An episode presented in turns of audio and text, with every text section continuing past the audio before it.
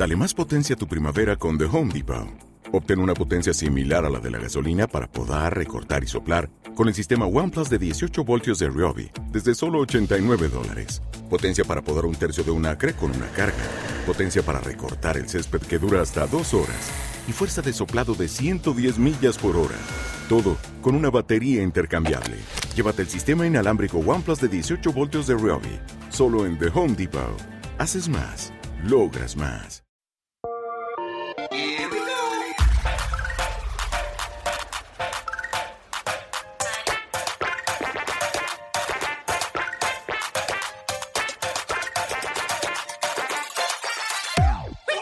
Muy buenas a todos y sed bienvenidos a este espacio para mecenas de Sin pelos en los beats, los viernes para aquellas personas que hayan decidido apoyarnos por solamente un euro y medio, un cochino y asqueroso euro y medio.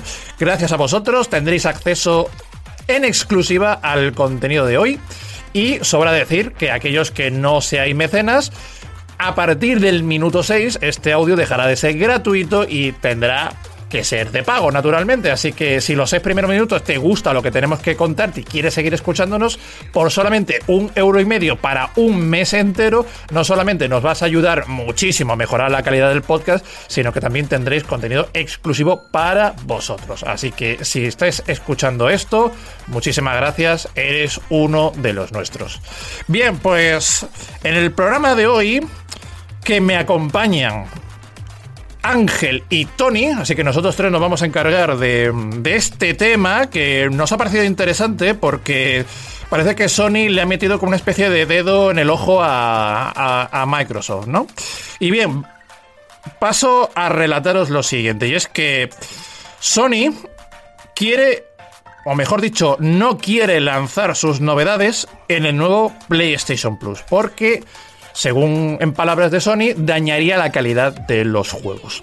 Bien, para quien esté un poquito perdido, sabed que PlayStation o la marca Sony va a lanzar ahora un servicio parecido o similar al Game Pass, porque al fin, al fin y al cabo, nos guste más o nos guste menos, el formato digital se va a imponer al formato físico. Y entonces, pues bueno, pues los, los, gigantes del entretenimiento están dando el salto a lo digital. Netflix, HBO, Sony, Microsoft, etc. Es decir, al final todo el mundo está dando el salto a lo digital y por supuesto los videojuegos también. Y el caso es que si bien Microsoft tiene su Game Pass, pues Sony tiene su nuevo PlayStation Plus. Bien, pues claro, pues a raíz de este nuevo servicio, pues la gente le pregunta a Sony, oye, ¿Qué ocurre con las novedades? Porque ya sabéis que cuando Microsoft lanza un juego de novedad, desde el día 1 lo tenéis también disponible en Game Pass. Es decir, que no tenemos por qué desembolsar una cantidad de 60, 70 euros por un juego, sino que siendo usuario de Game Pass podéis acceder a las últimas novedades desde el mismo día de lanzamiento. Entonces, claro, ¿qué es lo que pasa? Que este tema ha llegado a oídos de Sony con su nuevo servicio, naturalmente. Y ellos nos dicen lo siguiente, os, leo textualmente. Si distribuimos los juegos AAA de PlayStation en el servicio de suscripción, necesitaríamos reducir la inversión que se necesita para los juegos. Eso deterioraría la calidad y por tanto nos preocupa. Queremos asegurar que gastamos el coste apropiado de desarrollo para tener productos sólidos que sean lanzados de la manera correcta. Bueno, pues esto mmm, se puede interpretar de muchas maneras, pero desde luego no deja lugar a dudas de que a mí me parece una pequeña pullita o un pequeño dedo en el ojo a, a Microsoft y su Game Pass. Bien, pues a ver, eh, Bien, Ángel y Tony, ¿qué opinamos? Ángel, tú primero, ¿tú qué, tú qué opinas acerca de, del recado que le ha lanzado Sony a, Microsoft? Pues que esto es la guerra, ¿no? Me parece bien, creo que es divertido, tiene que haber competencia y tiene que haber este, una competencia encarnizada entre todas las compañías y que, que ofrezcan cosas diferentes para que realmente haya esa diferencia y tú te dedicas a una o a otra, que es el motivo por el cual existe todo esto. A ver, yo creo que es que Game Pass ha, ahogado a Sony, ¿vale? Sony se ve un poco entre las cuerdas, creo que ha bajado también un poco el número de suscripciones anuales que tenía su servicio PlayStation Plus, debido a que evidentemente la nueva generación, por la falta de stock, incluso por el crecimiento del, de la comunidad de PC, pues muchos usuarios están accediendo a esto. Entonces, ¿cuál es la única forma de luchar? Dar un servicio similar o parecido, que es la que se estima en un futuro que van a hacer casi cualquier compañía o se está haciendo ya. Pero claro, evidentemente para sacar pecho de este servicio que es menor en cantidad o en precio y, producto, pues ¿qué es lo que tiene que decir? Que sus productos son mejores. Yo aquí quiero dar una...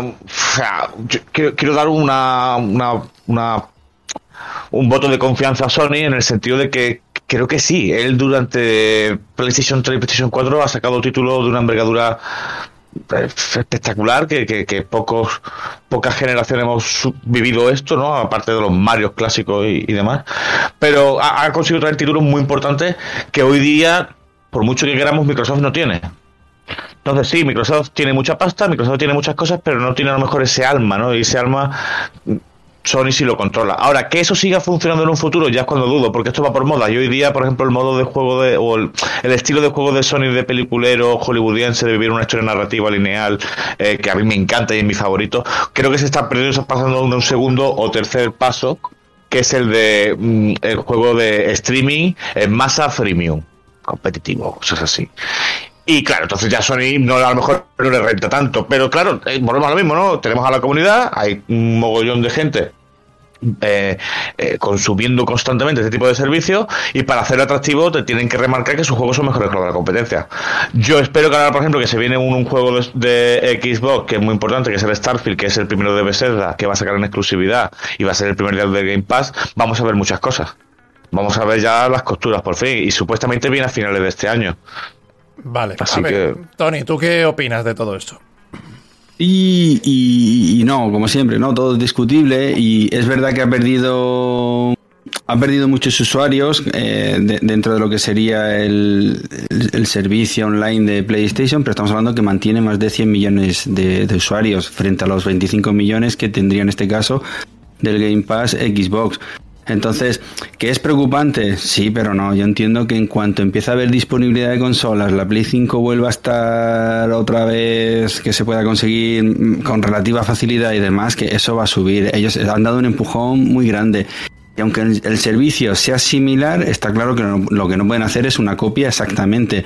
Aún así, también, analizando lo de los juegos día 1, si pensamos en lo que ha pasado con Halo Infinite o con el Forza Horizon y demás, tampoco han sido tan, tan y tan representativos. Entonces, yo creo que va, a ir más en, en cuanto a la third party, el, el, que entren dentro del Game Pass o del PS Now Si va a ser decisivo o no, porque hay muchas que sí que están apostando por exclusividades de X meses y primero van a entrar en un servicio o en otro, y a lo mejor eso sí que lo va a hacer más decisivo.